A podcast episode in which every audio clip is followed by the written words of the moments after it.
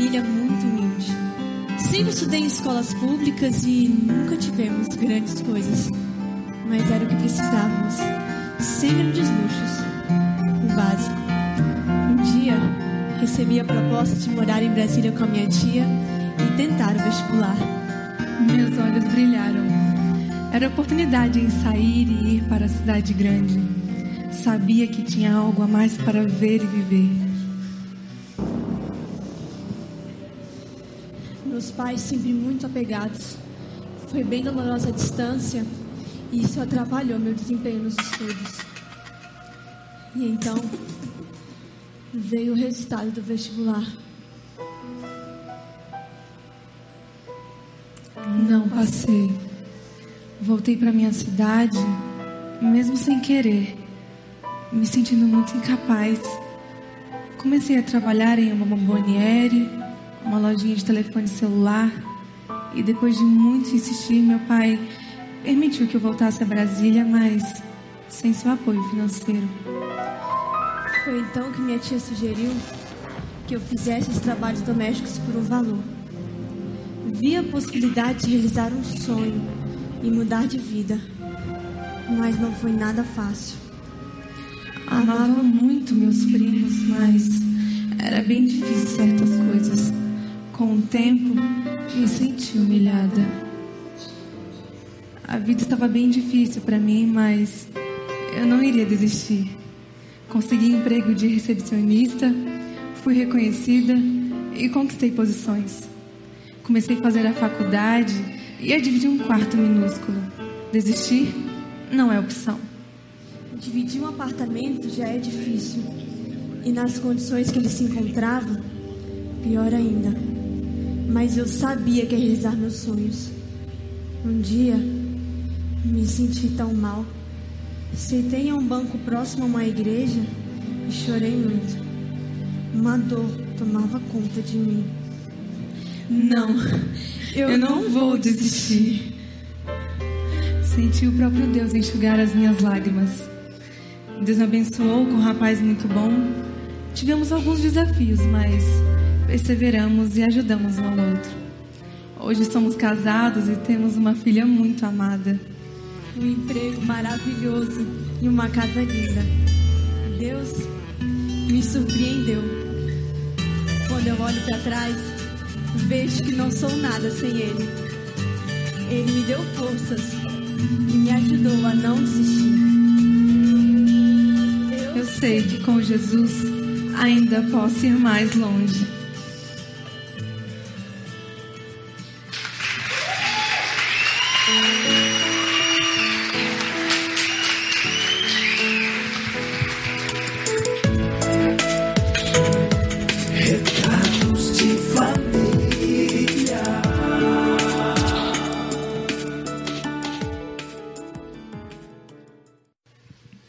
Bom dia, que bom estar de volta aqui em Brasília com os irmãos. Eu tenho que vir aqui mais de uma forma mais frequente, porque tem tanto jovem aqui na equipe que eu fico mais jovem estando perto deles, né? Tá na hora de eu começar a perder anos, não ganhar mais anos, né? É uma honra poder falar sobre família e retrato de família e também de falar de uma questão muito importante sobre perseverança relacional. E eu queria chamar a sua atenção para um fato que é muito importante, que relacionamentos saudáveis sobrevivem somente num ambiente de perseverança mútua. É uma regra de relacionamentos. Eu estou casado com a minha esposa Pamela agora esse mês, 45 anos. Eu acho que nosso casamento vai dar certo, se Deus quiser. Nós temos quatro filhos. Nosso filho Kenny, o mais velho, já tem 43 anos de idade, que é coisa que dá um choque na gente. E também a gente vê netos e a gente tem uma vida rica de experiência familiar. Mas uma coisa que eu sei é que durante esses 45 anos nós temos usado muito essa questão da perseverança. E a perseverança é essencial na vida de qualquer pessoa, em qualquer relacionamento. Mas a perseverança na família talvez seja uma das coisas mais importantes. Eu quero só citar um versículo que vai ser o versículo chave para você lembrar durante essa mensagem. Não vai aparecer na tela, mas é um versículo que é fácil você lembrar. É João capítulo 3, versículo 1, que diz assim: Tendo os amado, está falando de Jesus, tendo os amado os céus que estavam no mundo, amou-os até o fim. Jesus, reunido com seus discípulos, naquele momento, quando ele estava com Pedro e os outros discípulos, e Jesus se veste como se fosse um escravo, e ele está quase na hora da morte dele, e a Bíblia fala aqui que ele resolveu amar esse grupo, e três anos e meio depois, a declaração que fechou esse tempo foi esse aqui: tendo-os amado os seus que estavam no mundo, amou-os até o fim. Até o fim. Hoje a gente queria aprender as características de perseverança relacional, observando o relacionamento entre Jesus e Pedro. O Pedro foi uma pessoa muito importante nos evangelhos. Ele, de uma certa forma, representa o trabalho que Deus tem com a gente, para Deus transformar a gente. E vendo Pedro, nós podemos entender um pouco daquilo que Deus está fazendo nas nossas vidas especialmente nas nossas famílias. Então eu tenho só quatro pensamentos bem simples que a gente vai comunicar sobre perseverança relacional. E tentando enfatizar mais uma vez essa ideia. Nenhum relacionamento sobrevive sem perseverança, perseverança mútua. Eu nunca teria chegado em 45 anos de casamento sem uma perseverança da minha parte e da parte da minha esposa. Se a gente dá para a gente mais uns 15, 20 anos neste mundo, a gente vai ter que ter também perseverança. Porque você nunca chega no momento que um relacionamento está completamente feito. Um relacionamento é uma experiência diária, uma experiência que você renova cada manhã. E você tem que pagar o preço disso e viver isso. Pode ser uma amizade, pode ser até numa carreira. Esses princípios funcionam em qualquer circunstância. Primeira coisa sobre Pedro e Jesus a gente vê assim: Comece com o fim em mente. Comece com o fim em mente. É muito importante em qualquer relacionamento que você tenha uma ideia sobre para onde vai esse relacionamento.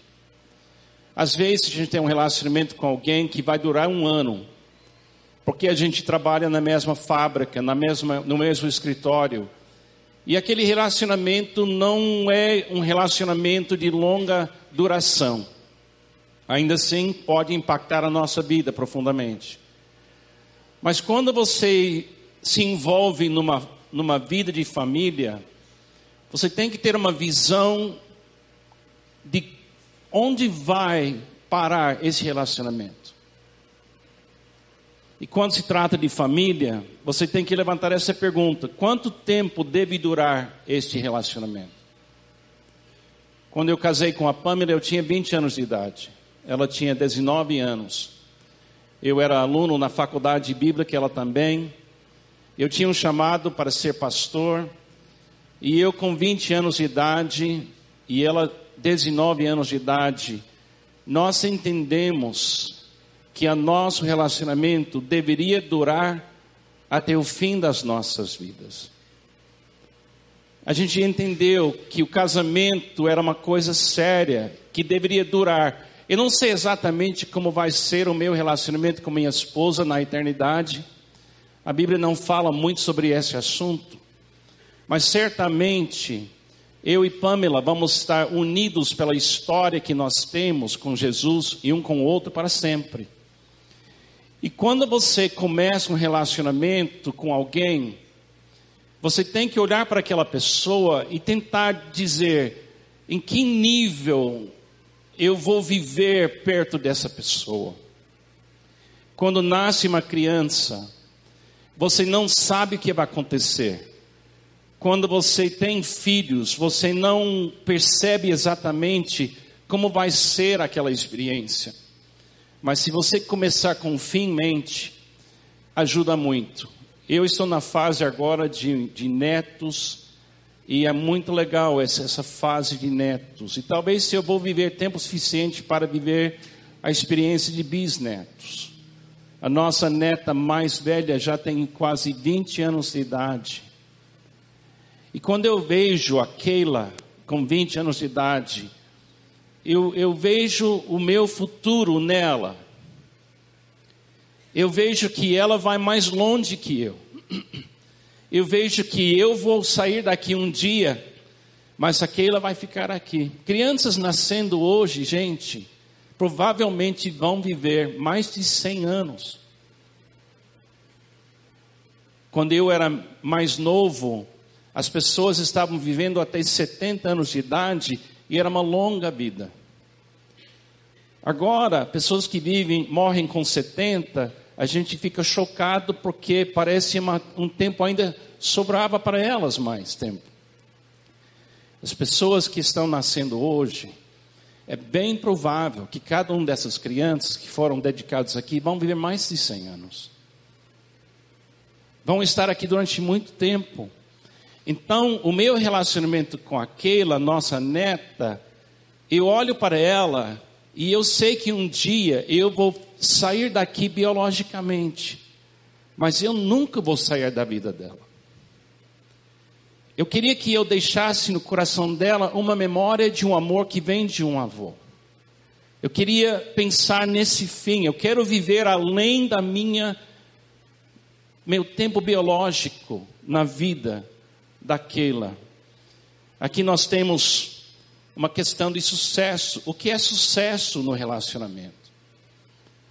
Quando você começa um relacionamento com alguém, é muito importante você definir o que é sucesso. Agora, quando você chega na minha idade, eu tenho 65 anos de idade, você começa a avaliar certas coisas e avaliar o que era sucesso o que não era sucesso. E a minha definição de sucesso hoje é muito simples. E se encontra nesse versículo que citamos. Eu queria morrer um dia com essa ideia. Ele amou até o fim. Isso é sucesso. Jesus na cruz morreu por nós e nos amou até o fim.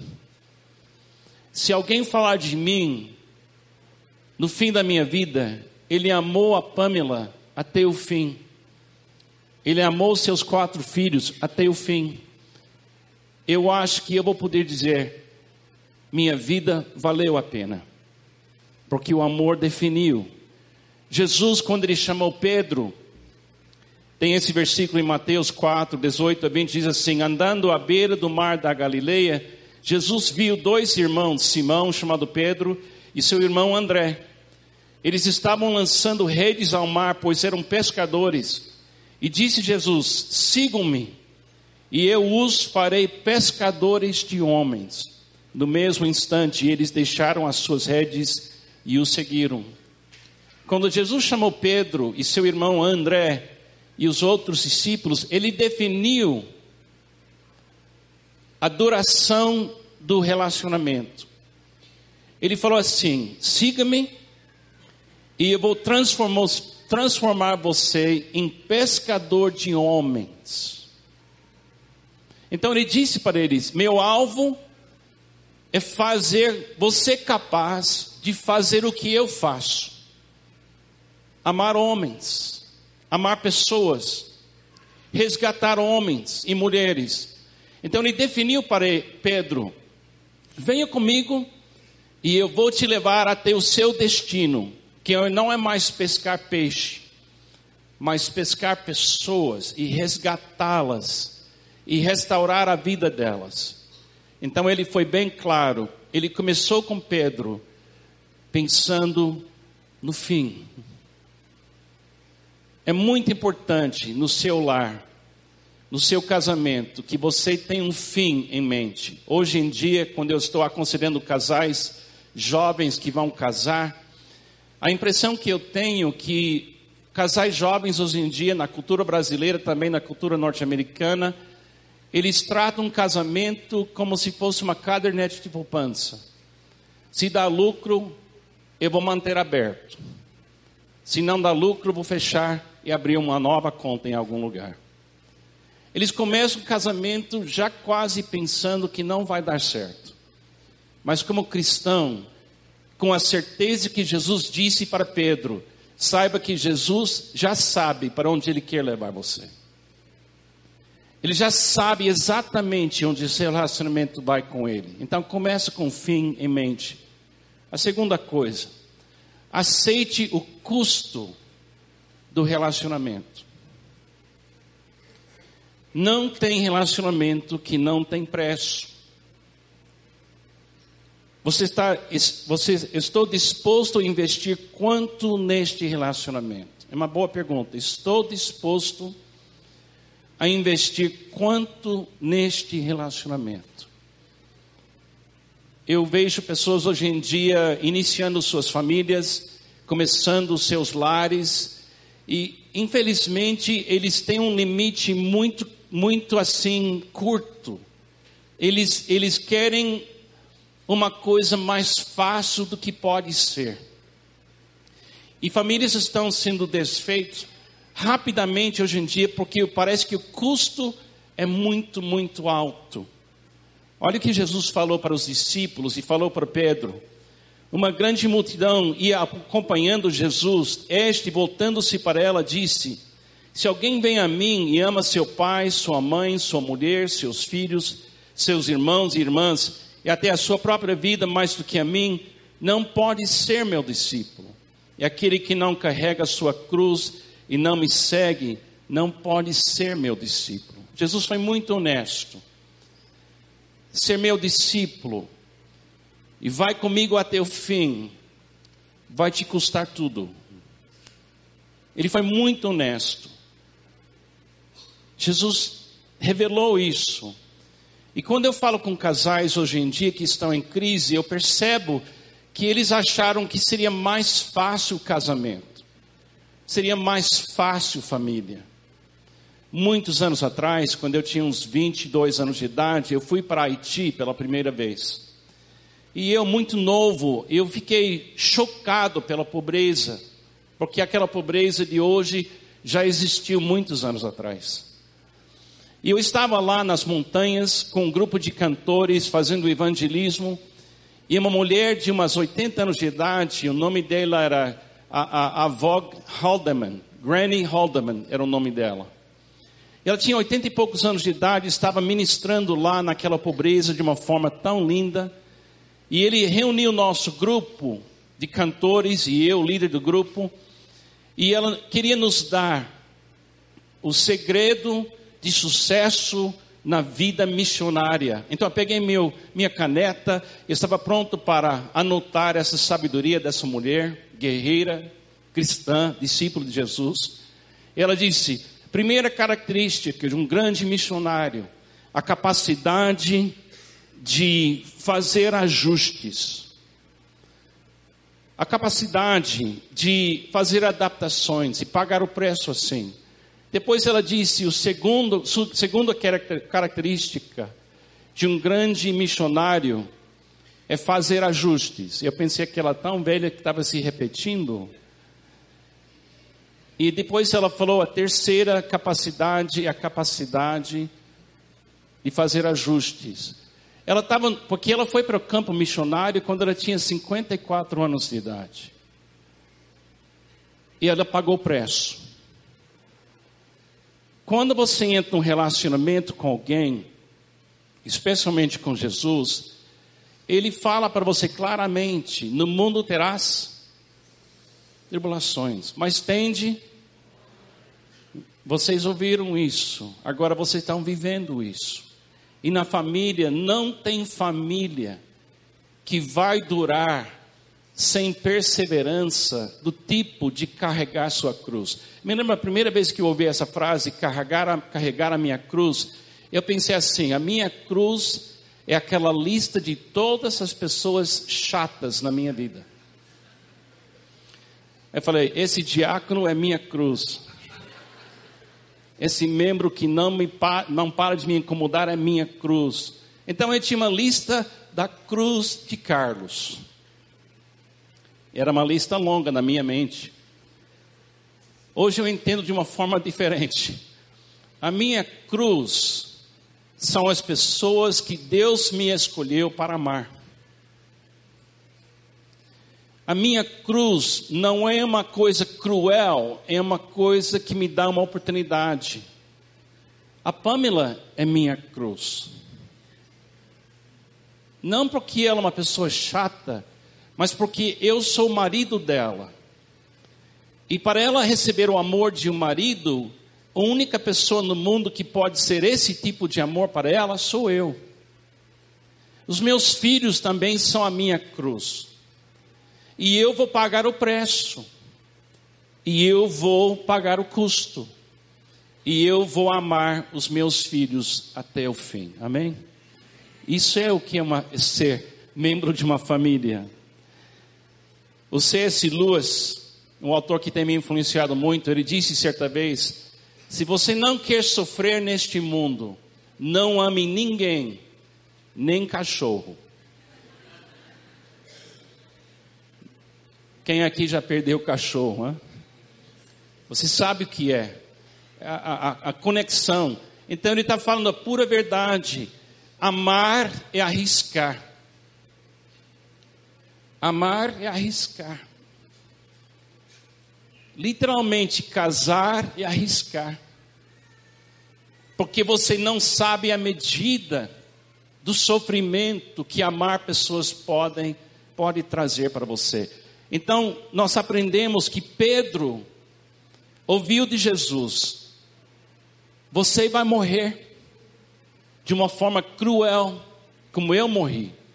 Mas ele estava disposto a pagar esse preço. A terceira coisa, num relacionamento que vai continuar e uma perseverança relacional, cresça no conhecimento um do outro. Você começa com fim em mente, o relacionamento começa, você sabe o preço que você vai ter que investir nessa, nessa coisa chamada família, por exemplo, ou discipulado.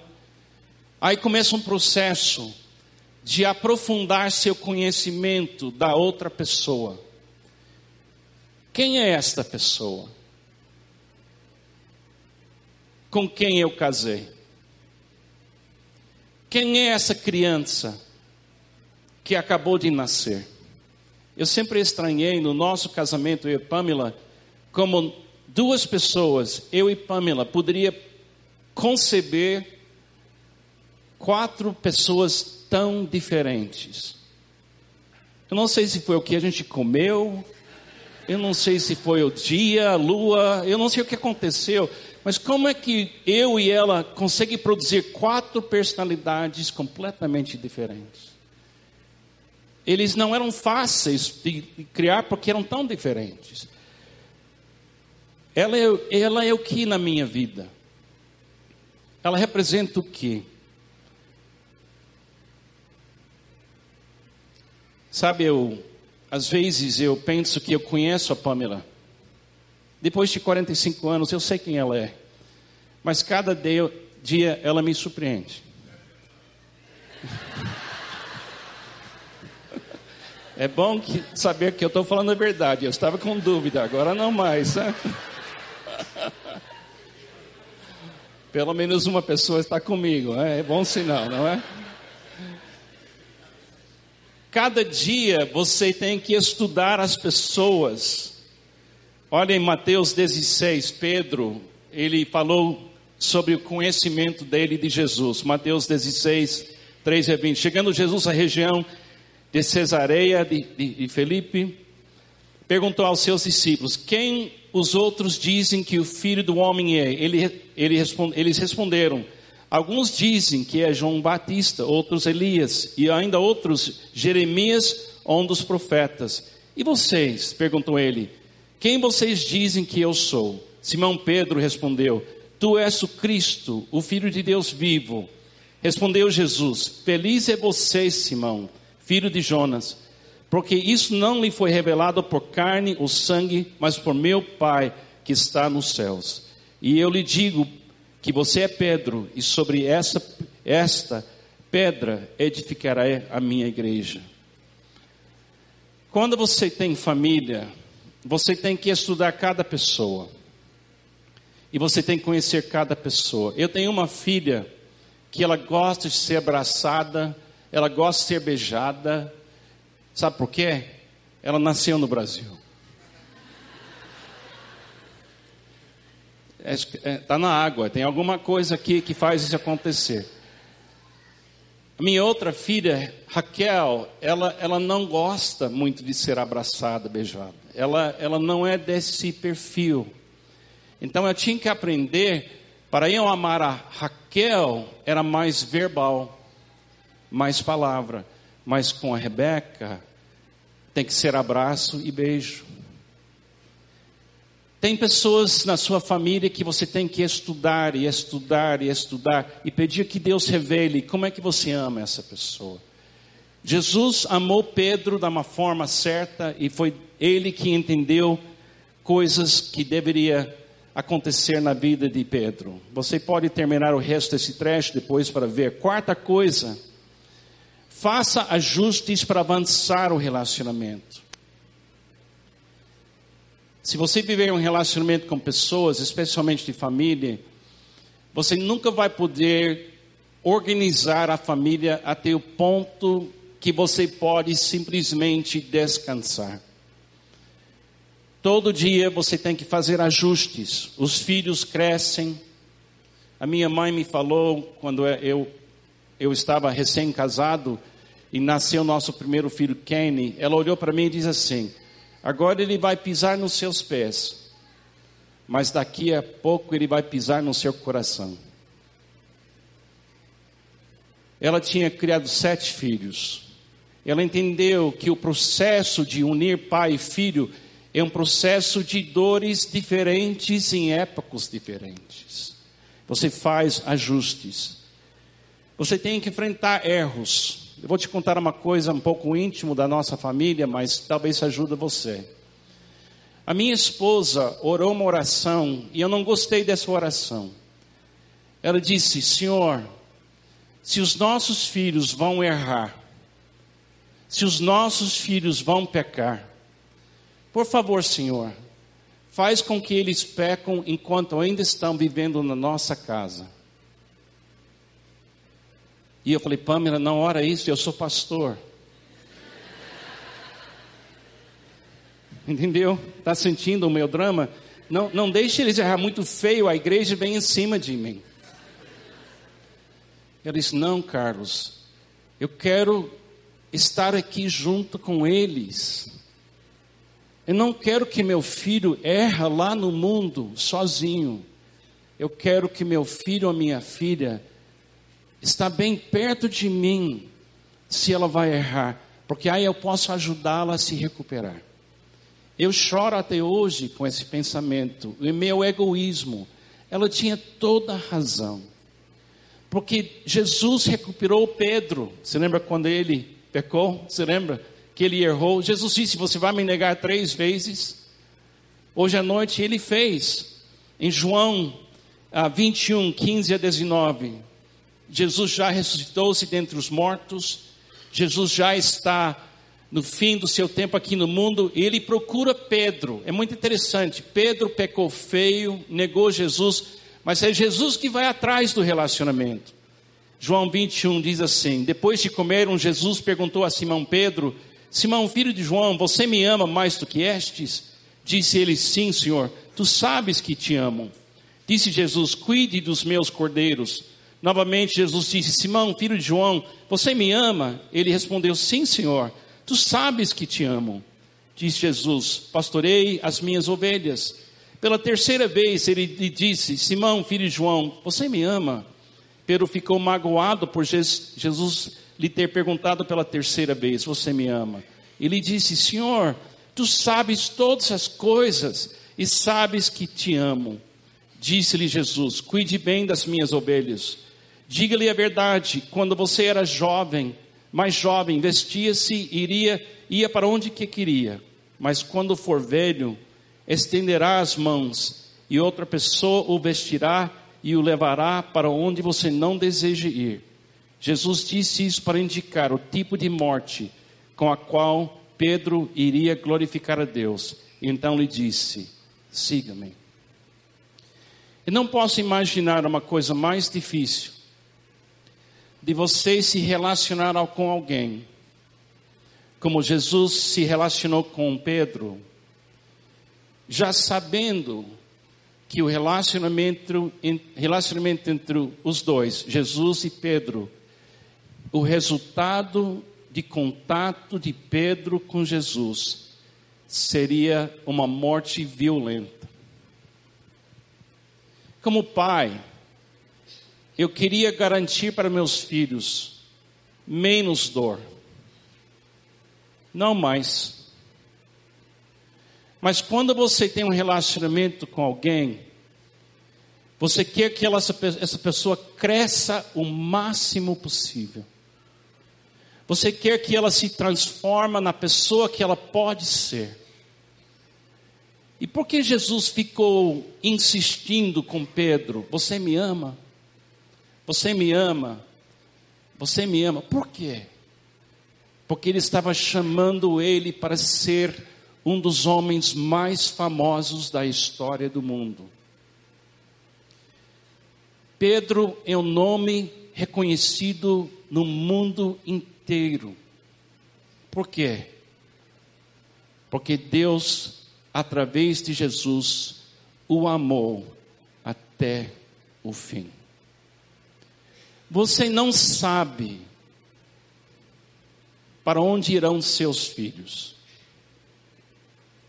Quem serão? Mas se você tem perseverança, e se você pagar o preço, se você fazer ajustes, os seus filhos vão transformar este mundo. O amor cria dor para nós, mas também o amor cria um futuro para nós. A história de Pedro e de Jesus é uma história de perseverança mútua. Tinha um momento na vida de Pedro quando muitas pessoas estavam abandonando Jesus, em João capítulo 6. E Jesus olhou para Pedro, ele disse para ele: E você? Você vai embora? E Pedro falou assim: Para onde iremos? O Senhor tem as palavras da vida. Se você é pai, mãe, você parte, faz, tem uma família, eu quero encorajar vocês. Continue amando. Porque no fim da sua vida, o que vai ser seu legado é a qualidade do seu amor. Se na minha morte, a minha esposa e os meus filhos podem dizer, ele nos amou até o fim. Então a minha vida valeu a pena. Por favor, ame até o fim. Que Deus te abençoe.